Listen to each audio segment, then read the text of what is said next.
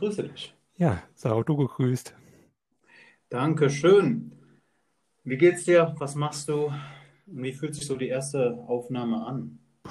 Ja, ein bisschen nervös, ne? Ähm, Mhm. ansonsten geht's mir ganz gut. Es ist ein bisschen warm draußen natürlich. Ich denke, damit hat momentan jeder irgendwie zu kämpfen.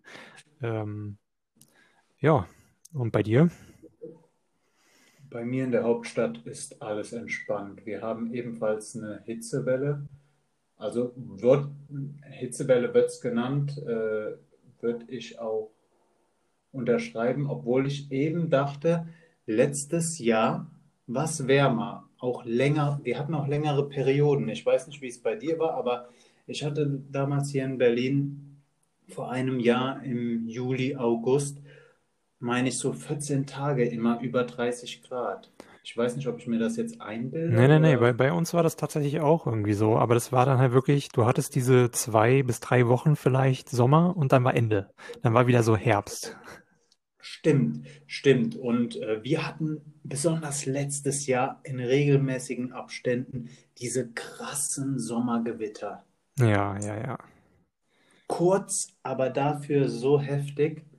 Das war, das war krass. Also ich, ich kann verstehen, warum dann da äh, die Kanalisation so große Wassermengen nicht äh, fassen kann und weshalb dadurch dann auch Keller und sowas volllaufen. Hm. Pascal, wir haben uns ja als Aufgabe gesetzt, in dem Podcast so unsere Woche, die großen Themen unserer Woche, die uns bewegt haben, die uns im Kopf geblieben sind, nochmal Revue passieren zu lassen. Lass Richtig. uns doch einfach mal beginnen. Erste Folge. Was haben wir die letzten Wochen gemacht? Die genau, letzten Monate? genau, die letzten Wochen, die letzten Monate. Diesmal ist der Zeitrahmen etwas größer. Wir müssen auch erst selbst noch die Routine finden, aber ich denke, wenn wir einfach mal mit dem großen Thema, immer noch großen Thema Corona starten, denke ich, haben wir einiges zu besprechen, oder? Denke ich auch. Ja, wie war es bei dir überhaupt so, das Thema Corona? Wie kam das so quasi auf dich zu? Wie hast du das die ersten Tage erlebt überhaupt? Also die ersten Tage, an die ich mich erinnere, die waren um das Neujahrsfest. Also so Anfang Januar, da kamen ja die Nachrichten, dass sich die Lage in China statt, dass man immer Hm. mehr Fälle hat. Und ähm, damals war ja Corona hier in Europa noch gar kein Thema. Ja. Wir hatten, ich erinnere mich dann, als, als in Bayern die bei diesem Autozulieferer die ersten Fälle aufgetreten sind, aber alles noch unter Kontrolle war, ne? Ja, und dann irgendwann ging es dann plötzlich los mit Italien. Genau. Ähm, Der Warnschuss für uns. Also ja, wir haben da den Italienern wirklich zu danken, ja, ich auf, glaube, auf jeden Fall. so, Äh, das hat uns so ein bisschen die Augen geöffnet. Ja, definitiv. Und ähm, ich meine, die meisten Politiker sind ja dann auch wirklich dann hingegangen und ähm, haben dann erste Vorkehrungen getroffen, beziehungsweise dann erstmal eben Krisengespräche gehalten und ähm, ja, Kannst du dich noch erinnern, wann bei dir so das erste Mal äh, der Moment kam, dass du aktiv drüber nachgedacht hast, wie das Thema weitergeht? also so richtig krasse Momente waren natürlich dann, als in Italien da wirklich krass losging und da ganze Städte abgesperrt wurden tatsächlich. Da dachte ich mir so Mhm. schon, okay, Kacke, wenn das jetzt nach Deutschland genau so kommt, ähm, dann hoffe ich mal, dass unser Gesundheitssystem funktioniert und wir ordentlich noch Betten übrig haben. Und ähm, äh, zahlenmäßig war es natürlich so irgendwie, dass wir in Deutschland eigentlich ziemlich gut aufgestellt waren, allerdings natürlich ähm, nicht für diese Masse und äh, vor allen Dingen nicht für ein Virus, den ähm, man bis dato eben noch nicht in der Form kannte. Also, Also, ich stimme dir vollkommen zu. Ich muss sagen, so die Nachricht, die selbst als es in Italien richtig losging, ich bin nicht in Panik ausgebrochen oder, also für mich war das Thema immer noch weit weg, ähm, weil ich mir die Ausmaße noch nicht vorstellen konnte. Was mir dann so ein bisschen die Augen geöffnet, ja nicht bisschen, was mir die Augen geöffnet hat, war als Mailand zum Risikogebiet oder als Mailand evakuiert Hm, wurde. ja. Ne, evakuiert ist, glaube ich, nicht der richtige Begriff, aber du weißt, was ich meine. Also als es äh, losging und als auch Mailand stillgelegt wurde, so das wirtschaftliche Zentrum Italiens. Ja. Da dachte ich mir so, okay, that escalated quickly. Naja, halt in der globalen, äh, globalisierten Welt ähm, passiert sowas schnell, ne? Ich meine, Hm. alles mit, ist mit allem verbunden. Das hat natürlich einen riesengroßen wirtschaftlichen und auch äh, wissenschaftlichen Vorteil, aber eben auch einen Vorteil für Viren, um sich zu übertragen. Ne?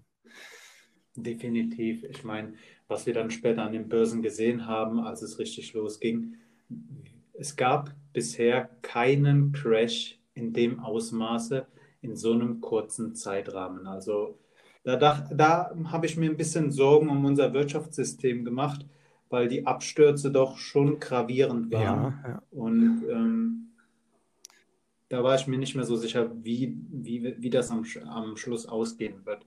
Von irgendwelchen apokalyptischen Szenarien war ich immer noch weit entfernt und Panik ist bei mir auch nie wirklich aufgekommen. Was mir dann wirklich Gedanken gemacht hat, war, als ich eines Abends äh, hier bei mir in Kaufland gegangen bin und die Regale, mh, wo normalerweise sich Reis und Nudeln befand, die waren leer und Klopapier war nicht mehr Oh vorhanden. ja, das hat mir auch mega Sorgen gemacht und ähm, ich war da tatsächlich zu der Zeit bei meinen Eltern unten ähm, und äh, wir hatten halt auch sogar befürchtet, dass halt eben bundesweit irgendwie die Grenzen ähm, mehr oder weniger geschlossen werden, so dass du nicht mehr von Rheinland-Pfalz nach Hessen kommst. Ähm, Mhm. und ähm, ja, da haben sich natürlich meine Eltern auch Sorgen gemacht, genauso wie meine Großeltern, dass wir dann nicht mehr irgendwie zurückkommen in unsere Wohnung und ähm, oder wenn wir das dann tun, nicht genug Essen mehr zu Hause haben und so weiter. Und ähm, ja, da äh, gab es dann schon ähm, riesige Sorgen, die da aufgekommen sind. Und ja. Es, es wurde über Problematiken bei den Lieferketten gesprochen.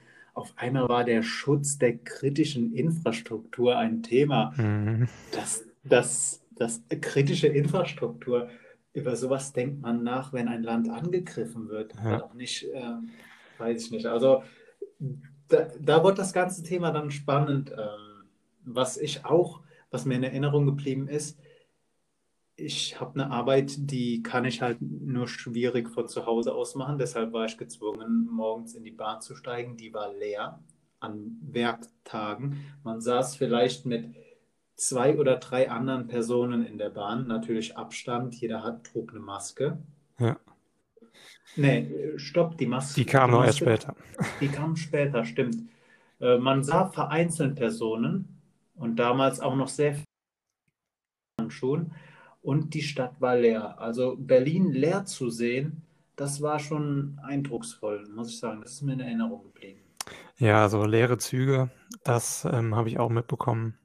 Ähm, wobei ich dann auch irgendwann umgeschwenkt bin dazu, halt wirklich mit dem Fahrrad irgendwie zu fahren, wenn ich dann ähm, in die Mhm. Stadt wollte oder so. Und ähm, halt es eher vermieden habe, überhaupt mit den Öffentlichen zu fahren.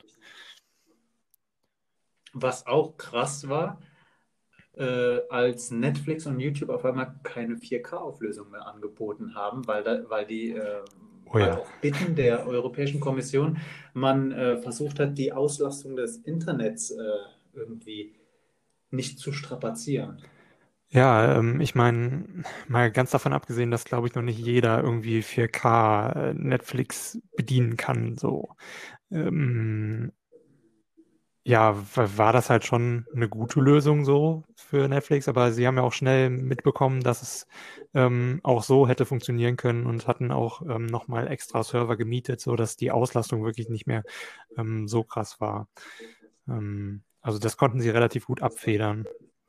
Bei YouTube war es Mhm. dann noch ein bisschen krasser. Die haben ja tatsächlich auf 360p oder waren es 480p runter ähm, skaliert, so dass du dann halt wirklich gar keine HD-Inhalte mehr hattest. Ich meine, da, man muss aber natürlich auch sagen, YouTube ist dann nochmal eine viel, viel größere Plattform ähm, als Mhm. Netflix. Aber ja, das hat mich dann auch so ein bisschen erschreckt, aber äh, irgendwie ähm, megamäßig belastet oder sowas hat es mich jetzt nicht. Ich habe das auch eigentlich gar nicht gemerkt, weil ich halt auch, wie gesagt, irgendwie, ich bin halt auch einer, der hat noch gar kein 4K irgendwie zu Hause. Also das Höchste, was ich habe, ist ein Bildschirm, der so gerade so halt eben ähm, 2K kann. Und dann, ja. Ich muss ehrlich sein, auch wenn meine, äh, wenn meine Bildschirme kein 4K abspielen, ich schaue es mir immer in 4K an. Also da bin ich so jemand, der sagt so, gib mir das, was wirklich ist. okay. Und ähm, auch wenn ich die Auflösung gar nicht sehe. Aber wenn wir gerade schon beim Internet sind, sind dir die Trends in Erinnerung geblieben, die dann auf einmal aufkamen? Also ähm, mir ist aufgefallen, dass ich eine Zeit lang keine Haferflocken für mein Müsli morgens bekommen habe. Ja, Bowl-Trends, ne? Die sind richtig wieder durch die Decke gegangen. Die und dann Bananenbrot. Auf einmal fing jeder in meiner Timeline an, Bananenbrot. Ja, weil es ja kein, es gab ja auch kein Mehl und keine Hefe mehr so im Regal, ne? Es, ja, es gab, aber daran war ja nicht Corona schuld, nee. daran war schuld, dass jeder auf einmal die gleichen Einkaufsinteressen hat. Ja, plötzlich ging es halt eben dazu, wieder wirklich selbst was zu machen und nicht mehr ähm, Produkte einfach so beim Bäcker zu kaufen und sowas, weil das Risiko war halt eben zu hoch irgendwie. Ähm, man wusste ja im Prinzip nicht, äh, wie, wie, sind die äh, gesundheitlichen Verhältnisse dort da hinter den Kulissen. Ne? Ja, aber glaubst du, dass es wirklich äh, eine Abwägung war, gehe ich, zum, gehe ich zum Bäcker und stecke mich vielleicht mit Corona an? Oder hat man einfach zu Hause viel zu viel Zeit gehabt und äh, ist dann auf, wie, wie heißen die großen äh, Rezepteportale, chefkoch.de ja. gegangen? also, und was ich auch viel gesehen habe, waren diese Homeworkouts. Ja, ja. War interessant. Definitiv. Und auch ähm, zum Beispiel Plattformen wie Twitch, die sind ja auch richtig abgegangen, ne? Also, ja, ähm, ja. Die, die, was für Klickzahlen das da plötzlich gab, das war halt so das Ding, was man dann halt gemacht hat. Ne? Man konnte nicht raus, deswegen hat man sich da irgendwie sozial ähm, ähm, ich wollte schon engagiert sein, äh, sagen, aber das stimmt überhaupt gar nicht, ähm, äh, beteiligt und ähm, halt irgendwie dann sich im Chat dort befunden oder sowas oder halt halt eben äh, kleine Videos zu Hause gemacht. TikTok ist zum Beispiel auch an Zugriffszahlen in die Höhe geschnellt in diesem Jahr und ähm, so zu diesem Ding des Jahres geworden, ähm, was Social Media anbelangt. Während andere Unternehmen ihre Mitarbeiter in Kurzarbeit schickten, hat Amazon angekündigt, 100.000 100.000 neue Mitarbeiter einstellen zu wollen. Unfassbar. Das ist, das ist, das ist wirklich krass. Du hast gerade von Twitch gesprochen. Da die Clubs auch relativ schnell hier in Berlin geschlossen wurden, gab es einen Zusammenschluss der Clubkommission, das ist so ein Verband der, der Clubs hier in Berlin, mit Arte Concert. Mhm. Ähm, die haben United We Stream ins Leben gerufen. Tolle Aktion. Die DJs wurden für geplante Events nicht ausgeladen, sondern Arte hat irgendwie die digitale Infrastruktur dafür ähm, zur Verfügung gestellt, heißt Kamera aufgestellt und ähm, hat das dann gestreamt. Man konnte sich dann über, also man konnte sich zu Hause seine DJs dann anhören. Ähm, tolle Idee. Mega. Wirklich Mega. klasse, weil die Kulturlandschaft wirklich immer noch hart unter Corona struggelt und leidet. Aber ist natürlich nicht das Gleiche. So ein Club kannst du nicht digital, äh, das Club-Feeling kannst du nicht digital bekommen. Clubs hm ich weiß nicht, also Clubs sind nur schwierig zu digitalisieren. Ja, gut, man kann sich halt auch, ähm, wenn man mal die äh, Zahlen anschaut, ähm, von zum Beispiel Cintiqa, einer ähm, Twitch-Streamerin, die hat un unglaublich viel Reichweite bekommen durch diese Zeit und sie ist halt einfach DJ und ähm, ich sage das jetzt mal so, macht zwar nichts anderes quasi, als da wirklich an den Turntable zu stehen und ihren Laptop vor sich zu haben und so weiter und zeigt das dann eben auf Twitch, das, was du auch quasi im, ähm, im Club bekommen könntest, wenn du da wärst und das, das ging halt auch einfach durch die Decke, ne? Ähm, also ich denke schon, dass da einige so ein bisschen ihr, ihr Feeling vom Club dann schon doch noch bekommen haben. Also ja. Ich bin auf Twitch nicht äh, unterwegs. Was, was sind denn da so große Zahlen? Also wie kann ich mir das in Relation zu YouTube vorstellen? Was ist da, also ich weiß, dass manche YouTuber auch auf äh, Twitch streamen. Und ähm, was sind da so die Einschalt, Einschaltzahlen? Was ist, für, was ist auf Twitch groß? Ähm, wenn wir jetzt mal von Twitch Deutschland ausgehen, ähm, dann ist jetzt momentan einer der größten Streamer Knossi auf Twitch, äh, The Real Knossi. Ich weiß nicht, ob du ihn kennst. Ähm, der, der, der, Name sagt mir was, aber ich habe keine Ahnung. Ich glaube, der ist auch auf YouTube unterwegs. Aber auf jeden Fall, wenn du dir die Boards anguckst, also es gibt ähm, Leaderboards ähm, haufenweise im Internet. Ähm, ein Beispiel ist zum Beispiel auch von ähm, Rezo neu gegründet quasi in, mit seinem Team. Nindo. Dort kannst du dir die Zugriffszahlen angucken, was gerade viral ist, auf welcher Plattform. Und ähm, mhm. wenn du dir eben Twitch anguckst, dann ist Knossi eben halt immer ganz oben mit dabei. Ähm, Viewer hatte er zu Hochzeiten jetzt in den letzten Wochen tatsächlich, weil er das Angelcamp veranstaltet hatte. Dort gab es dann ähm, also sie haben sich wirklich hingestellt und haben, haben dann eben ähm, sich einen Platz gesucht, dort geangelt und es waren dann halt auch Stars wie Sido dabei, Cool Savage kam mal vorbei, andere YouTuber und generell Influencer waren da. Montana Black hat ihn auch besucht. Ähm, die zwei sind auch eigentlich relativ dicke miteinander. Ähm, äh, eben durch hat Tanzverbot da nicht auch äh, hat Tanzverbot da nicht auch mal äh, seinen Nonsense-Rap gebracht? Ja, genau. Tanzi war auch dabei, genau. ähm, ja, also ähm, da hatten sie Peak Viewer von über 400.000 bis 500.000 tatsächlich. Live. Live, ja. Das ist ungefähr auf dem internationalen Markt das, was vor kurzem ähm, Dr. Disrespect bekommen hat. Das ist ein extrem bekannter ähm, Streamer in, aus den USA. Ähm, und er hat das bekommen, weil er halt eben äh, vor kurzem gebannt wurde. Aus dem Grund, den kennt man nicht. Aber so diesen Hype quasi hatte dieses Angelcamp gehabt. Und das, äh, das, ist, das, ist krass. krass. Wenn du dir überlegst, 400.000 Leute schauen gleichzeitig zu. Wow. Ja, das ist, das ist, eine, das ist eine Menge Aufmerksamkeit. Das ist eine Menge. Da kann man sich dann natürlich auch drüber streiten, so was Knossis eigentlicher Content teilweise ist. Er ist ein mega guter mhm. Entertainer, das darf man ihm nicht absprechen. Er weiß, wie er auf jeden Fall die Massen bewegen kann. Ähm, äh, aber ähm, dann hat er eben halt auch sein Glücksspiel-Content und sowas. Aber da müssen wir jetzt nicht in die Materie reingehen. Sehr schwieriges Thema. ähm, genau. Hat, dazu, hat, zu, diesem, hat zu diesem ähm, Glücksspielthema nicht auch schon mal eine von diesen, äh, von diesen Reportagenetzwerken eine Doku zugedreht? War das nicht so, dass äh, eigentlich Glücksspiel, Streamen irgendwie verboten ist auf manchen Plattformen? Ja, auf Twitch aber nicht. Okay. Ja, also es gibt Plattformen, auf denen es verboten ist. Ähm, ich meine, auf YouTube dürftest du es auch nicht, aber das ist jetzt nur, das weiß ich wirklich nicht. Es kann sein, dass du es trotzdem mhm. darfst. Ähm, aber äh, ich nehme an, die Regeln sind da ein bisschen härter. Also YouTube ist ja eher dafür bekannt, härtere Regeln zu fahren, ähm, teilweise.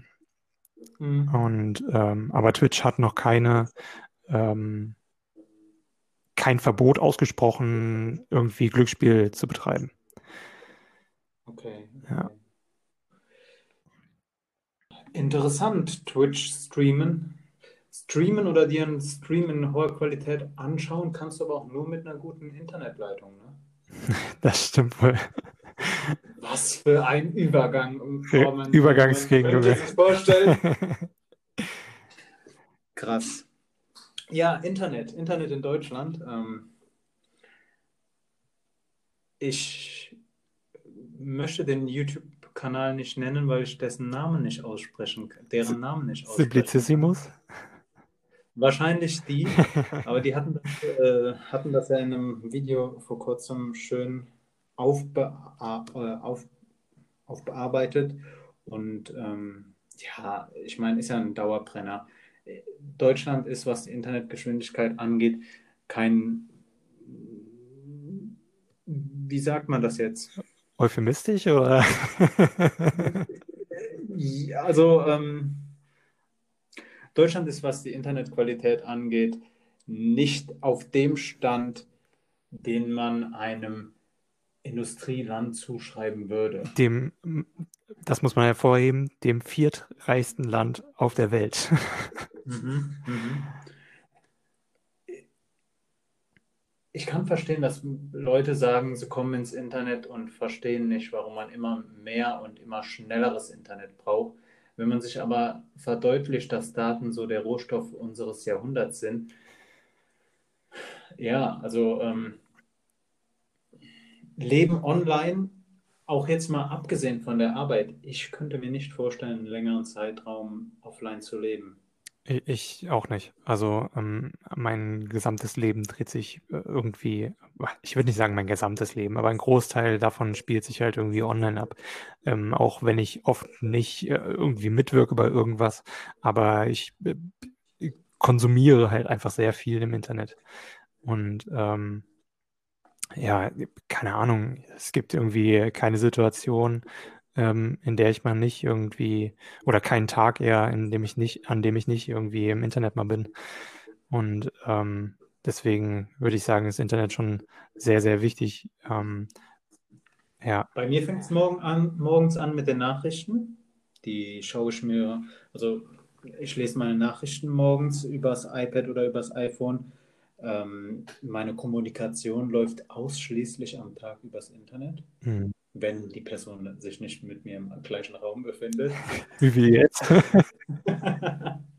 ähm, wir könnten diesen Podcast nicht ohne Internet aufnehmen. Ich könnte an der Kasse nicht äh, ohne das Internet bezahlen. Ich muss sagen, ich bin passionierter Handyzahler. Grand, grandiose Sache, grandiose Sache. Habe ich noch nie gemacht. Seit Ende 2018 bezahle ich mit dem Handy und ist die angenehmste Form. Also ist es dann jetzt immer noch so, dass man nur mit Kreditkarte dann halt eben bezahlt? Also dass es dann über die Kreditkarte abgebucht wird? Oder ähm, gibt es da auch jetzt so eine Giro-Variante? Weil das ist immer so das, was mich davon abgehalten hat. Mhm, ich weiß, was du meinst. Ich, die, die Sparkasse war lange Zeit nicht dabei. Ich bin mir nicht sicher, ob es jetzt mit deren Girokonten auch klappt. Bei meinem N26-Konto ging es direkt. Mhm. Und ähm, habe ich hab kein Girokonto bei denen, sondern äh, bloß eine Kreditkarte. Aber das funktioniert einwandfrei. Und ähm, auch, auch wenn ich einen kurzen Moment mal keine Internetverbindung habe, kann ich trotzdem mit dem Handy bezahlen. Also ähm, beim Supermarkt im, Erdge im Untergeschoss des Einkaufszentrums klappt äh, Apple Pay trotzdem. Ja, nice. Ähm, ist, glaube ich, aber immer noch nicht irgendwie so das Ding, was ich benutzen würde. Das ist irgendwie noch sehr befremdlich. Also frag mich doch mal in ein paar Jahren, dann habe ich es bestimmt mal gemacht. Ich war früher auch ein Befürworter von, von Bargeld, weil elektronische Zahlungsmöglichkeiten können halt nachverfolgt werden. Mhm. Aber es ist so angenehm. Es ist so angenehm, dieses Standardargument. Die Digitalisierung macht Sachen angenehmer und komfortabler. Und ähm, ja. Ja, definitiv, aber es, äh, es geht mir auch primär irgendwie nicht darum, dass ich gerne mit Bargeld bezahle. Das tue ich nämlich eher selten. Ähm, also ich zahle dann, wenn mit Karte, aber mir geht es halt wirklich einfach darum, eine Kreditkarte ist irgendwie so ein Ding ähm, bei mir irgendwie im Kopf. Benutzt das am besten nie, außer du musst es. Mhm. Ähm, weil ich halt auch nicht so ein Freund bin davon, so Schulden und sowas anzuhäufen oder sonst irgendwie was.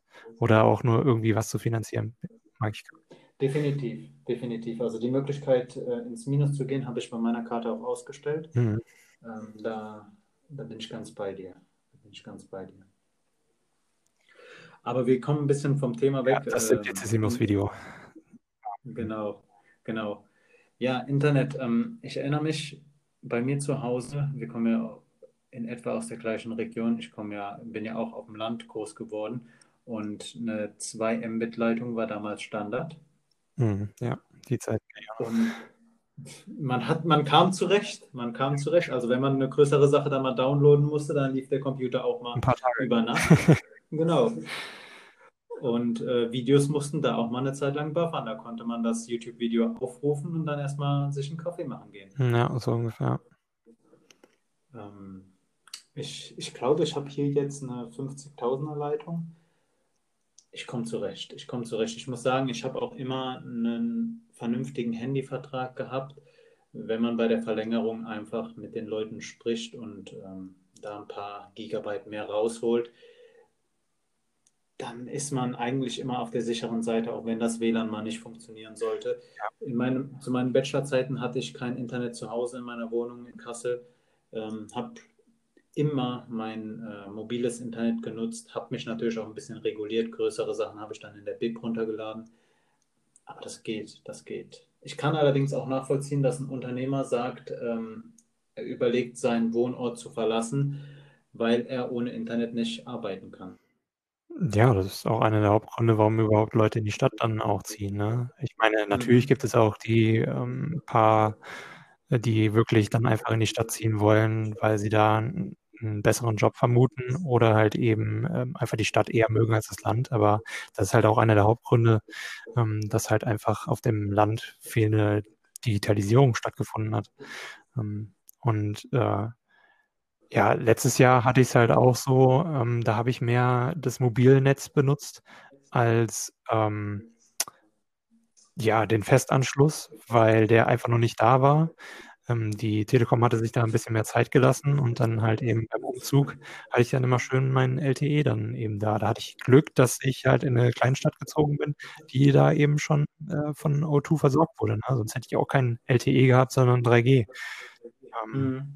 und ich meine, Simplicissimus hatte ja auch in seinem seinem Video oder es sind ja 2, in ihrem Video haben sie ja auch davon gesprochen, dass, ähm, Telefonica so mit das Schlechteste ist von den großen 3, ähm, Internetanbietern in Deutschland. Und, ähm ja, da war ich schon froh, dass das ging. Also, ähm, genau. Und, ähm, momentan habe ich halt leider auch nur 'ne 16.000er Verbindung.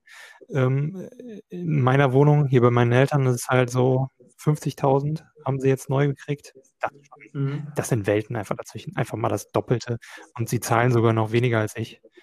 Also, das ist 'n Witz. Und das das dann noch mal im internationalen Vergleich ist wirklich immer noch nicht die Spitze. Ne, also heftig, was du in Deutschland fürs Internet bezahlen musst. Brauchst du fürs Zocken 'ne groß äh, also 'ne stabile In 'ne stabile Internetleitung braucht man immer, aber, ähm, brauchst du brauchst du großes Datenvolumen? Ähm, das kommt drauf an, was für 'n Spiel, ne? Ähm, also, wenn du 'n Shooter spielst wie Call of Duty oder dergleichen, dann kannst du eigentlich nicht genug Internet haben, so, also nicht genug Mhm. Geschwindigkeit haben. Ähm, weil da zählt halt wirklich jede Millisekunde, ähm, jedes Augenzwinkern kann der Gegner halt schon irgendwie so dich schon längst, äh, plattgemacht haben, ne? Dann liegst du da und wunderst dich, was grad passiert ist, so ungefähr. Wenn du dann eben mit, weniger Geschwindigkeit als 16.000 irgendwie da rangehst. Und wenn ich beispielsweise zu Hause mit meinem Bruder spiele, dann, äh, ist das halt dann auch schon wieder so 'ne schwierige Sache, ne? Dann zieht er das Internet, ich ziehe das Internet und dann kannst du vergessen, dann noch Netflix oder so was zu gucken, wenn du dann als 3. Person da bist oder so. Ja. Die Probleme kenne ich nicht. Als Einzelkind musste ich mein Internet mit niemandem Ja, da teilen. hast du Glück. Und, äh, meine Eltern haben jetzt haben jetzt nicht 4K gestreamt oder irgendwelche Ego-Shooter gespielt, Gott sei Dank. Ja. Ähm, ja. Ja, aber krass, also Unterhaltung, Arbeiten, Kommunikation, Bezahlung, Streamen, Daten verstauen, alles über das Internet. Das Mhm. Internet ist ich meine Telefonie auch. Ich telefoniere mehr übers Internet als über normale Telefonleitung. Ja. Und, ähm, es ist ja auch einfach, äh, erbärmlich im Prinzip, wenn du in die Zukunft guckst. Du siehst ja jetzt schon, dass die Datenmengen auch immer mehr werden, ähm, Mhm. wenn wir mal wieder auf das Thema Spiele zurückkommen. Ähm, ich glaube, Call of Duty ist momentan Spitzenreiter da drinnen. Fast 300 Gigabyte für ein Spiel alleine, das du runterladen müsstest. Ähm, weil das passt halt nun mal einmal nicht auf 'ne CD drauf. Die Mhm. schicken dir bestimmt keine Festplatte mit dem Spiel mit. Und, ähm, ja, das darfst du dann alles von deren Servern runterladen.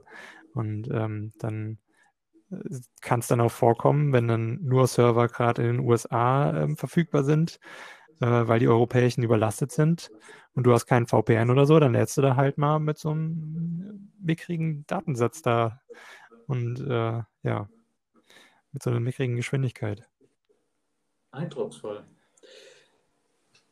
Was für Netzwerke benutzt du sonst? Also abgesehen jetzt vom Spielen, was sind so deine, deine Hauptanlaufpunkte im Internet?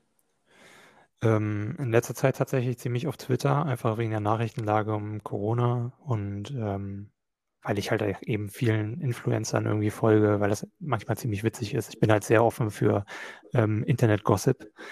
Ähm, mhm. das ist irgendwie, da, das macht schon Spaß, irgendwie zuzugucken.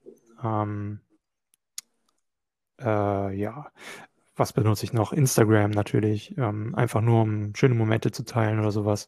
Und weil ich halt auch gerne fotografiere.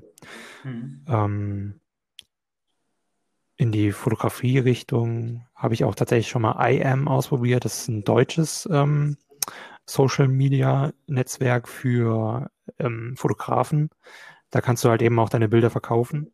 Okay. Ähm, ich weiß jetzt nicht mehr, wie groß das ist. Das habe ich schon ein bisschen länger nicht mehr ähm, im Auge und ähm, habe da jetzt auch weniger gemacht die letzte Zeit.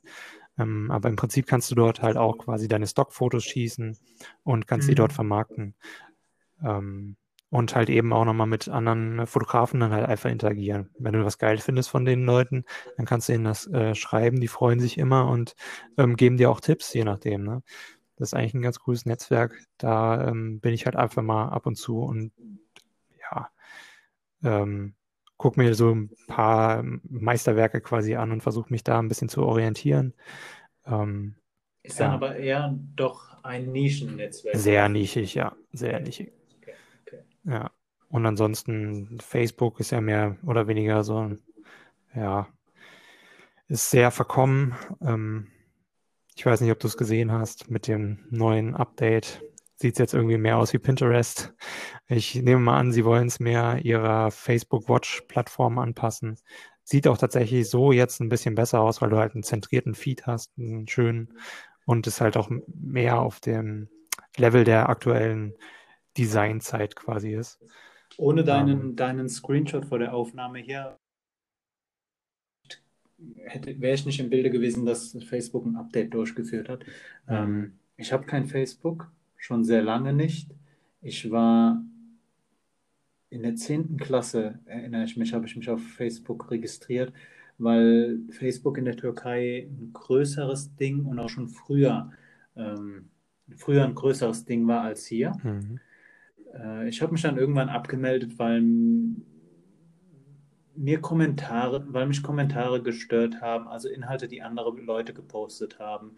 Die ganzen Anfragen, die App hat immer eine Push-Notification geschickt für alles. Erinnerst du dich noch an die Zeit, als man Spiele auf Facebook spielen konnte und dann jeden Tag fünf verschiedene ja. Einladungen bekommen Candy Crush. ähm, ich habe keinen Nutzen mehr drin gesehen. Ja. Ansonsten Twitter auf jeden Fall für Nachrichten habe ich dir auch schon mal erzählt, ich habe eingestellt, dass ich von den Eilmeldungen, von den Accounts der großen Zeitungsverlage, die Eilmeldungen direkt als Push-Notification auf mein Handy bekomme. Ähm, Wikipedia ist für mich so was Tolles. Also auch nachdem ich ähm, aus der Schule raus bin und keine Hausaufgaben mehr machen musste, Wikipedia nutze ich privat gerne und auch sonst. Und es hat auch Recherche. unglaublich an Qualität gewonnen. Also Definitiv. Mittlerweile kannst du dem halt auch schon ähm, mehr Vertrauen zumuten. Ne?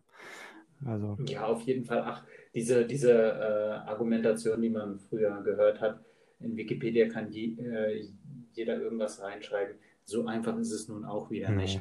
Klar, fehlerfrei. Welche Enzyklopädie ist fehlerfrei? Aber mir gefällt der Gedanke dahinter ähm, von Wikipedia, Wiss, freies Wissen zur Verfügung zu stellen, ohne eine Hürde, ohne eine Paywall. Definitiv. Ich benutze YouTube mehr als Netflix, weil ich halt einfach nicht so der Serien- und Filmetyp bin. Ich muss auch gestehen, ich weiß gar nicht, ob, ich, ob man das so sagen darf, aber ich ähm, bin in, einem Familien, in einer Familiengruppe von einem Freund drin. Mhm. Also ich habe keinen eigenen Netflix-Account. Ähm, YouTube ist für mich so die Anlaufstelle für alles. Ähm, ich schaue die Nachrichten ebenfalls wieder drüber.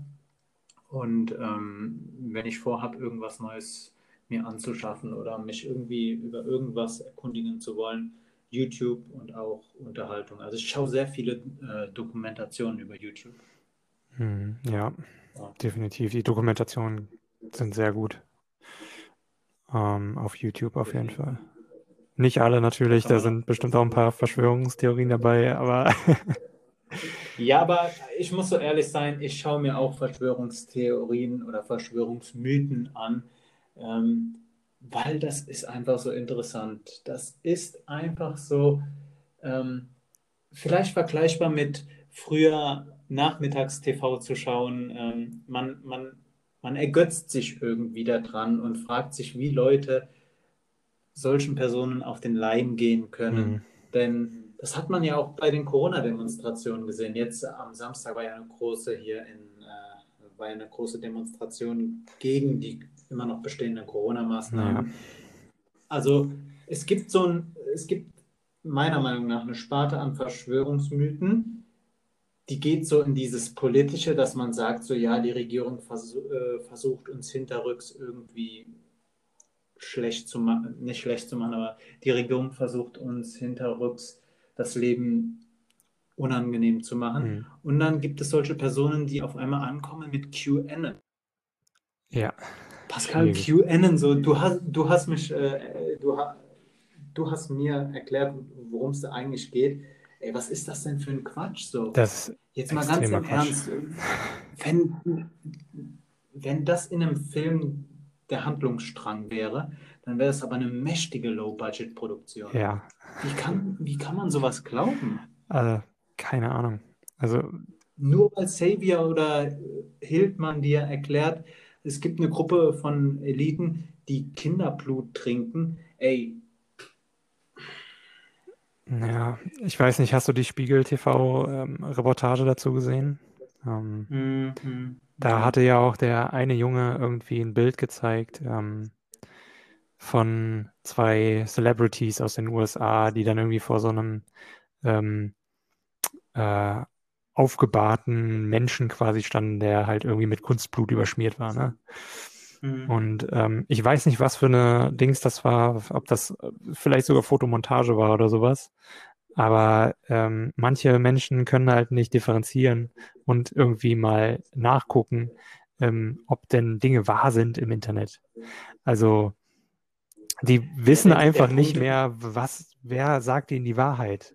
Und dann bist du halt irgendwie an dem Punkt, dass du alles glaubst, was nur noch aus einer Quelle kommt und das ist dann eben irgendwie QMAP oder sonst irgendwie was, was dann irgendwie in Verschwörungstheorien ausartet. Das ist ja der Ziel von Desinformationskampagnen, ja. dass du nicht mehr weißt, wem du glauben sollst. Ja. Du musst nicht unbedingt der falschen Wahrheit, der Lüge glauben, sondern Ziel ist es, dich zu verunsichern. Und ähm, wie gesagt, wenn eine Verschwörungstheorie gut aufgearbeitet ist, dann kann ich verstehen, dass Leute da schon ins Grübeln kommen. Aber ey, Kinderblut trinken. Ja, crazy jo, ich weiß nicht. Und auch dieses Deutschland ist eine GmbH. So, ja, verliere ich direkt die Lust daran, mich mit solchen Personen auseinanderzusetzen. Hm, man weiß ja auch gar nicht, wie man an die rangehen soll, ne? Eben, wenn, eben. Selbst wenn du es dann halt, das hast du ja auch in der Reportage gemerkt vom Spiegel, so, die gehen da hin und fragen dann einfach, ähm, wo sie dann die Beweise suchen sollen. Und dann wird dir dann erklärt, dass das eigentlich deine äh, Arbeit ist als Journalist quasi.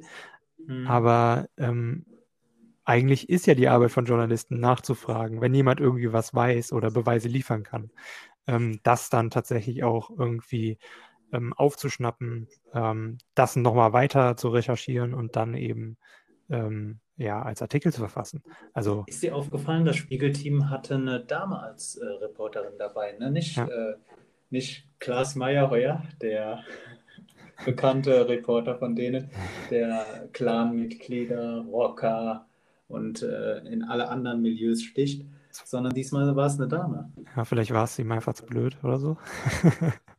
Ja, vielleicht Clans sich zu sich ein bisschen beschäftigen. breiter auf. Ja. nee, aber ist doch gut, wenn dann mal irgendwer anders dran ist. Muss ja nicht immer die gleiche Person sein. Definitiv. Ich habe eine Frage noch, äh, weil wir jetzt auch über Netzwerke und das Internet ziemlich lang und ausgiebig gesprochen haben. Mhm. Das ist so eine, so eine, ich würde sagen, eine digitale Charakterfrage. Welchen Browser benutzt du? Ich benutze tatsächlich mehrere Browser. Es kommt darauf an, für was für einen Zweck, ne? Ähm, es gibt ja ähm, gerade so, was Twitch anbelangt, gibt es ja auch Plugins oder so, die du hier runterladen kannst, wie ähm, Better Twitch TV. Die funktionieren halt manchmal nicht in ähm, allen Browsern und Mhm. halt bei äh, Google Chrome halt am besten. Dann ist aber auch das Problem, manchmal funktioniert Twitch nicht mit Google Chrome. Das bedeutet, irgendwann muss ich dann auf verzichten auf Better Twitch äh, TV ähm, Emotes und muss dann halt eben umschwenken, zum Beispiel auf Opera GX. Das habe ich mir jetzt ganz neu runtergeladen vor ein paar Monaten. Das finde ich eigentlich ganz geil, weil es halt eben auch an Gamer gerichtet ist und ich bin halt so ein kleiner Zocker und ähm, ja, äh, finde ich einfach cool. Ähm, und dann habe ich halt Mozilla noch. Ähm, Oprah, Oprah hatte ich auch, als ich noch einen Laptop hatte. Hat sich auf jeden Fall von dem User Interface und sowas, finde ich, verbessert. sehr verbessert, Ja. sehr gut gemacht.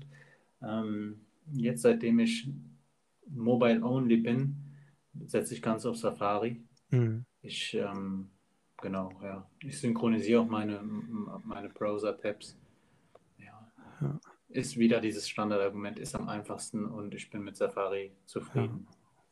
Weil Opera äh, Mobile, tut mir leid, nicht, nicht mein präferierter Browser. Defin kommt definitiv nicht an die Desktop-Version. Keine Ahnung, Mobile habe ich noch nicht ausprobiert irgendwie. Ähm, ich bin halt meistens eher am PC zu Hause oder wenn, dann habe ich meinen Mhm. Laptop dabei oder sowas. Und ähm, generell Surfen oder sowas ähm, auf dem Handy benutze ich tatsächlich eher dann halt auch Safari oder Mozilla, je nachdem, was ich da aufrufen will oder so. Ähm, genau, ich finde es halt einfach auch bei Opera nice am PC, dass du ähm, bei GX zumindest, ich weiß nicht, ob es bei der normalen Version so ist, hast du direkt ähm, so Sachen wie äh, Screenshot Maker, nenne ich es jetzt mal, ähm, mit Mhm. dabei. Kannst da einfach oben auf die Kamera klicken, kannst eine Momentaufnahme ähm, erstellen und hast direkt Adblock mit dabei. Du hast äh, einen VPN, wenn du das möchtest, was natürlich da ein bisschen fragwürdig ist, so ob der tatsächlich so sicher ist. Ähm, ja, also das, der Funktionsumfang ist halt krass. Zeigt sich natürlich dann aber auch im Arbeitsspeicher. Ähm, der Opera GX Browser, der benutzt schon sehr, sehr viel davon, aber man kann es tatsächlich auch einstellen, je nachdem, wie man das halt Mhm. möchte. Finde ich eigentlich ganz geil. Sehr cool. Pascal, ich wollte mit dir über Lebensläufe sprechen, denn ein Lebenslauf war diese Woche sehr unter Beschuss, beziehungsweise die Person vor dem Lebenslauf, und zwar Kevin Kühnert. Mhm. Das ist oder war der Vorsitzende der äh, Jungsozialisten, der politischen Jugendorganisation der SPD. Und ähm, Kevin Kühnert hat verlautbart, dass er für den Bundestag kandidieren möchte und deshalb sein, äh, seinen Vorstandsposten bei den Jusos abgibt. Äh, viel Kritik gab es an seinem Lebenslauf. Kühnert hat ähm, zweimal angefangen zu studieren, einmal an der FU Kommunikationswissenschaften und Publizistik und einmal an einer Fernuni Politikwissenschaften, hat beides nicht beendet und hat eine Zeit lang in einem Callcenter gearbeitet. Äh, Und das ist anscheinend für manche Personen ein Grund dafür zu sagen oder ihn in Frage zu stellen, ob er überhaupt geeignet ist, um für den Bundestag zu kandidieren. Und da wollte ich dich mal fragen, was muss man denn, welche Fähigkeiten muss man denn mitbringen, um geeignet zu sein, äh, um, um für den Bundestag zu kandidieren? Mir wird immer beigebracht, der äh, Bundestag soll äh, das Volk repräsentieren, einen Querschnitt der Bevölkerung repräsentieren. Also warum Mhm. ist Kevin Kühnert nicht, nicht, nicht geeignet? Ja, das äh, fragt sich jeder, ne? Also ähm, an, äh, an Twitter merkt man ja, dass er da auch ziemlich einen Rückhalt bekommen hat ähm, von vielen, die auch nicht jetzt unbedingt ähm, SPD-nah waren oder sind. Ähm, Gerade auch äh, aus der FDP gab es ja da ähm, unter anderem Rückhalt mit Stimmt. Christian Lindner. Stimmt, der hatte, ja. der hatte getwittert, äh, sinngemäß, im, im Bundestag brauchen nicht nur Akademiker zu, zu sitzen oder sowas. Richtig. Ähm, und ähm, er hat halt sein vollstes Verständnis einfach dafür ähm, ausgesprochen und hat halt eben gesagt, äh, er soll sich nicht unterkriegen lassen, so auf gut Deutsch, ne? Nur ein bisschen, ähm, ja, Politikdeutsch. Ähm, ja, also eigentlich war es ja früher mal so zu den ganz alten Zeiten, geht man mal in die Weimarer Republik zurück, da kamen die ähm, Leute im Reichstag aus den verschiedensten ähm, Bevölkerungsschichten. Ne? Mhm. Ähm, das hat sich ja erst ähm, später dann geändert, ähm, als dann eben die Bundesrepublik kam. Da bin, ich, da bin ich ganz bei dir. Also ähm, ich glaube nicht, dass es eine Ausbildung gibt, die dich vorbereitet, politisch zu sein. Und ähm, die SZ hatte einen Artikel geschrieben, Scheitern als Chance. Ähm, festzustellen, dass ein Studium nichts für einen ist, ich weiß nicht, kann man das als Scheitern betiteln? Ich habe großen Respekt vor jedem, der schon als Kind weiß, was er werden möchte und das dann auch durchzieht, also diesen stringenten Lebenslauf zu haben. Gratulation dazu. Ähm, ist wirklich toll. Kann ich von mir selbst jetzt nicht behaupten, aber. Ich von mir auch nicht. Auch wenn ich äh, meine, meine Sympathien für die Position von Kevin Kühnert halten sich doch ziemlich in Grenzen. Aber diese Kritik zu sagen, dass jemand, der im Callcenter gearbeitet hat, nicht für den Bundestag geeignet ist, mein Verständnis von einem Politiker ist, dass er eine Organisation zu führen hat, dass er vielleicht ein gewisses Gespür haben sollte, sich in der Öffentlichkeit darzustellen. Eine flüssige und eloquente Ausdrucksweise ist von Vorteil, hat auch nicht jeder Politiker. Mhm. Ähm,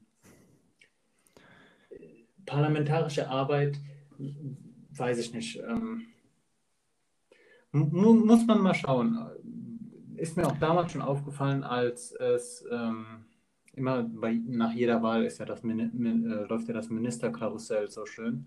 Und ja. ähm, ich glaube, Frau von der Leyen ist da ein sehr gutes Beispiel. Die Dame war von 2003 bis 2005, nachdem sie als, äh, von ihrem Landesministerposten aus Niedersachsen äh, in den Bund gewechselt ist, war sie als erstes ähm, Ministerin für Familie, Senioren, Frauen und Jugend. Ich glaube, ich ich hoffe, ich habe das jetzt richtig wiedergegeben. Ähm, nach der nächsten Bundestagswahl hatte sie dann das Amt Arbeit und Soziales inne, bis sie dann ins Verteidigungsministerium gewechselt ist. Ich, ähm, ich sage, dass man als Politiker oder als Minister kein Fachwissen benötigt. Es ist nicht schlecht zu wissen, worum es bei den einzelnen Themen geht. Aber im Endeffekt ist es der Job eines Ministers, dein Ministerium richtig zu führen. Und du hast Berater, die sich dann äh, tiefer in die Materien einarbeiten und sich äh, Wissen mhm. holen. Klar, wenn du null Ahnung von irgendeinem Themenfeld hast, dann bist du angewiesen, dass dir jemand bei Gesetzesentwürfen oder Entscheidungen hilft. Und da kommen dann natürlich sehr gerne Lobbyisten hm, äh, zu dir. Und mhm. ähm, um auf den Punkt zu kommen, ich glaube nicht, dass es eine gewisse Ausbildung gibt, die dich befähigt, äh, Politiker zu werden. Und ein Doktortitel ist definitiv kein Qualitätsmerkmal für gute Politik, ja. wenn, man, wenn man den Polit äh, Doktortitel dann auch ehrlich erworben hat. Ja, das mal vorausgesetzt. Ja, ich denke auch, ähm, also als Politiker brauchst du halt irgendwie ähm, äh, gewisse Fähigkeiten, ähm, ähm, und die erwirbst du nicht unbedingt in einem Studium. Mhm. Ähm, die einzige, die ich mir vorstellen könnte, wäre dann zumindest, was ähm, Kevin Kühnert ja auch eben hatte durch sein Studium, sein erstes zumindest, in das er sich da eingeklagt hatte, ähm, mit den Kommunikationswissenschaften. Man muss einfach wissen, ähm, wie man auf die Leute zugeht. Man muss wissen, was die ähm, politische Sprache, das politische Deutsch ähm, versucht äh, auszudrücken. Man muss halt mit diesem Sprech irgendwie, ähm, mit dem man dann tagtäglich konfrontiert, äh, konfrontiert wird, eben auch irgendwie zurechtkommen. Und ähm, das gibt dir nämlich dann auch irgendwie Munition, um dich halt eben irgendwie ähm, äh, Kritik zu stellen ordentlich. Ne? Mhm. Mhm. Und jedes Wort in der Politik ist halt nun mal ähm, wirklich, das hat halt einfach ähm, einen gewissen Wert, ein Gewicht, wie du sagst, richtig. Und ähm, eine gewisse Bedeutung, die auch natürlich Bedeutungslosigkeit sein kann. Und das muss man halt auch wissen. Ähm, und ich denke, das bringt er auf jeden Fall mit, gerade auch mit seiner politischen Karriere in, äh, bei den Jusos. Ähm, ähm, und ähm, ja, auch kommunizieren kann er, hat er ja auch bewiesen, wenn er im Callcenter gearbeitet hat. Ich meine, das ist das Einzige, was du dort tust, wirklich den äh, Kunden, ähm, mit dem Kunden sprechen und ähm, versuchen eben auf einer Ebene mit ihm zu sprechen, ähm, wenn du halt in, in, einem guten Callcenter warst. Ähm, ja, und so, dass alle sich verstehen. Ne? Also das Verständliche muss halt dahinter sein. Mhm. Da, da bin ich ganz bei dir, genau. Ja, und ähm, zum lupenreinen Lebenslauf, den habe ich halt auch nicht. Und ich, äh, wie du, respektiere ich auch extrem und ähm, bewundere ähm, Leute, die wirklich ähm, sich ein Ziel setzen als Jugendlicher und sagen, dahin will ich äh, und gehen dann eben diesen Weg. Und ähm, natürlich haben die auch teilweise mal irgendwie bestimmt Gedanken, in denen sie ähm, irgendwie sich fragen, ist das überhaupt noch richtig, was ich hier mache?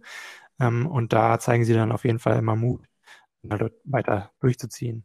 Das ist halt eben das so zu bewundern. Ne? Auf jeden Fall. Aber ja. Auf jeden Fall. Ich meine, wenn du in der Grundschule schon weißt, welchen Beruf du später ausführen möchtest und es bleibt dabei, dass du dann nach deinem Abitur dein Lehramtsstudium machst und dann später dein ganzes Leben Lehrer bist. Gratulation dazu. Ähm, ich, ich wusste auch schon, wovon in der Grundschule, wovon ich äh, später mal mein, mein, mein Einkommen beziehen möchte. Das hat sich mhm. bis dahin aber dann 15 Mal geändert. Und ja. ähm, ich glaube, es ist auch kein Problem, äh, etwas ich glaube, es ist kein Problem zu erkennen, dass ein Studiengang für einen nichts ist. Denn was, was gibt es Unangenehmeres als was gibt es Unangenehmeres als ein Studium durchzuziehen, für das man sich nicht interessiert und einen Job später auszuüben, den man eigentlich gar nicht mag? Ja.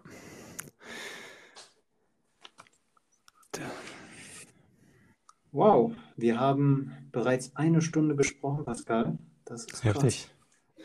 Heftig. Wir haben, wir haben gut die letzte Zeit, die letzten Monate, besonders mit Corona sind wir ja ziemlich weit nach hinten gegangen, haben wir doch einiges Revue passieren lassen. Wollen wir noch kurz ein bisschen in die, in die Zukunft blicken? Gerne. Also wir hatten uns ja, wir hatten ja geplant, die jede Folge auch eine Minute in etwa ja geplant, auch etwas Aufmerksamkeit auf Projekte, auf Kulturgüter, sei es ein Lied, sei es ein Künstler, sei es eine Veranstaltung oder was auch immer, eine Minute oder etwas Zeit denen zu schenken. Richtig. Den Blog würde ich, den Blog würde ich gerne nochmal sprechen, den würde ich gleich rausschneiden. Ich habe mich da ziemlich verkehrt ausgedrückt. Wir hatten ja geplant, auch in die Zukunft zu blicken, nicht nur die letzten sieben Tage zu betrachten, sondern auch, ähm, ja, shit. Soll ich mal versuchen? Ja, bitte, bitte. Ja, wir wollten ja ähm, auch noch eine Minute Aufmerksamkeit für ein wichtiges Thema ähm, bereitstellen in unserem Podcast. Ähm, was ist denn so dein Ding, was du jetzt gerade gerne vollkommen kostenfrei natürlich, ähm, Hashtag keine Werbung, not sponsored, ähm, was du ähm, den Leuten mitgeben willst. Not sponsored ist gut, so oft wie wir Twitch, Apple und Oprah in diesem äh, Podcast erwähnt haben, könnte schon der Eindruck entstehen, dass wir gesponsert werden. Aber, ähm, wir sind auf jeden Fall käuflich, das, das soll angemerkt werden. Also wenn jemand, äh, naja, fürs Protokoll. Ähm, genau, wir hatten ausgemacht, dass wir etwas Aufmerksamkeit auf irgendein Themenfeld richten wollen, das für uns in Zukunft wichtig wird. Ähm, der Zentralrat der Juden hat eine Dialoginitiative gestartet zwischen den semitischen Kulturen, wie sie es nennen, also zwischen, den, ähm, zwischen dem Islam, der muslimischen Gemeinschaft in Deutschland und der jüdischen Gemeinschaft. Man möchte zeigen, wie ähnlich die Kulturen eigentlich sind. Und da wollte ich jedem mal ans Herz legen, geht mal auf shalom-alaikum.de, also dieses Wortspiel aus der, aus der jüdischen Begrüßung Shalom, dem Ansatz aus Salam alaikum Daraus hat man Shalom Aleikum gemacht. Googelt das mal, geht mal da drauf. Ähm, da werden in Zukunft noch einige Veranstaltungen kommen. Zumindest ist das geplant. Äh, wo, was man allerdings auch machen kann, ist, äh, sofern man dem jüdischen Glauben oder dem Islam angehört, an der Umfrage teilzunehmen, denn der Zentralrat der Juden hat mit Forsa eine Umfrage erstellt und sucht da jetzt äh, genügend Teilnehmer. Und ich glaube, da kann es nicht schaden, wenn man als Jude oder als Moslem, als in Deutschland lebender Jude oder Moslem, da mal dran teilnimmt. Ist eine sehr schön aufgearbeitete Webseite, shalom-aleikum.de. Ist ein Klick wert. Ja, sehr cool. Pascal, ähm, bei dir? Ja, bei mir ist ein bisschen äh, was Aktuelleres natürlich. Die Nachrichtenlage ist bestimmt auch nicht an euch vorbeigegangen. Und zwar geht es um Beirut. Ihr habt es bestimmt auch mitbekommen. Mittlerweile sind es, glaube ich, 156 Tote, die man gefunden hat unter den Trümmern ähm, der Explosion und ähm, äh, mittlerweile über 6000 Verletzte. Und das Deutsche Rote Kreuz wie auch UNICEF suchen derzeit immer noch Spenden, um den Verletzten dort zu helfen, denn es sind in dem Umkreis drei Krankenhäuser ähm, mit in Leidenschaft gezogen worden. Und ähm, man versucht halt eben alles Mögliche zu tun. Und da hilft es dann eben auch ähm, Geld zu spenden, damit die ähm, Rettungskräfte da ordentlich Hand anlegen können mit Materialien und so weiter und so fort. Schaut aber am besten einfach auf betterplace.org vorbei und ähm, da werdet ihr es wahrscheinlich schon auf der Startseite sehen, ähm, da es so ein aktuelles Thema ist. Und wenn nicht und ihr findet es nicht, da gibt es tausend andere Sachen, für die ihr auch spenden könnt, die auch sehr wichtig sind. Das Wichtig, wollte ich loswerden. Wichtiges Thema auf jeden Fall und ähm, mies, was da in Beirut passiert ist. Jeder, der die ja. Videos gesehen hat, weiß Bescheid. Ähm, Richtig, richtig, richtig mies. Also auf jeden Fall ein guter Punkt. Wow, erste Folge aufgenommen. Ähm, wir, Pascal und ich, ich glaube, da kann ich für uns beide sprechen, haben auf jeden Fall die Energie, dieses Projekt weiterzuführen. Also das ist, das wird hier kein Podcast, der nach drei Folgen aufhört und dann in irgendeiner dunklen Ecke des Internets versauert. Wir haben vor, in dem Podcast unsere großen Themen der letzten Woche zu besprechen, die letzten sieben Tage Revue passieren zu lassen, einen kurzen Ausblick in die nächste Woche zu geben und ansonsten Themen anzusprechen, wie gesagt, die für uns wichtig sind.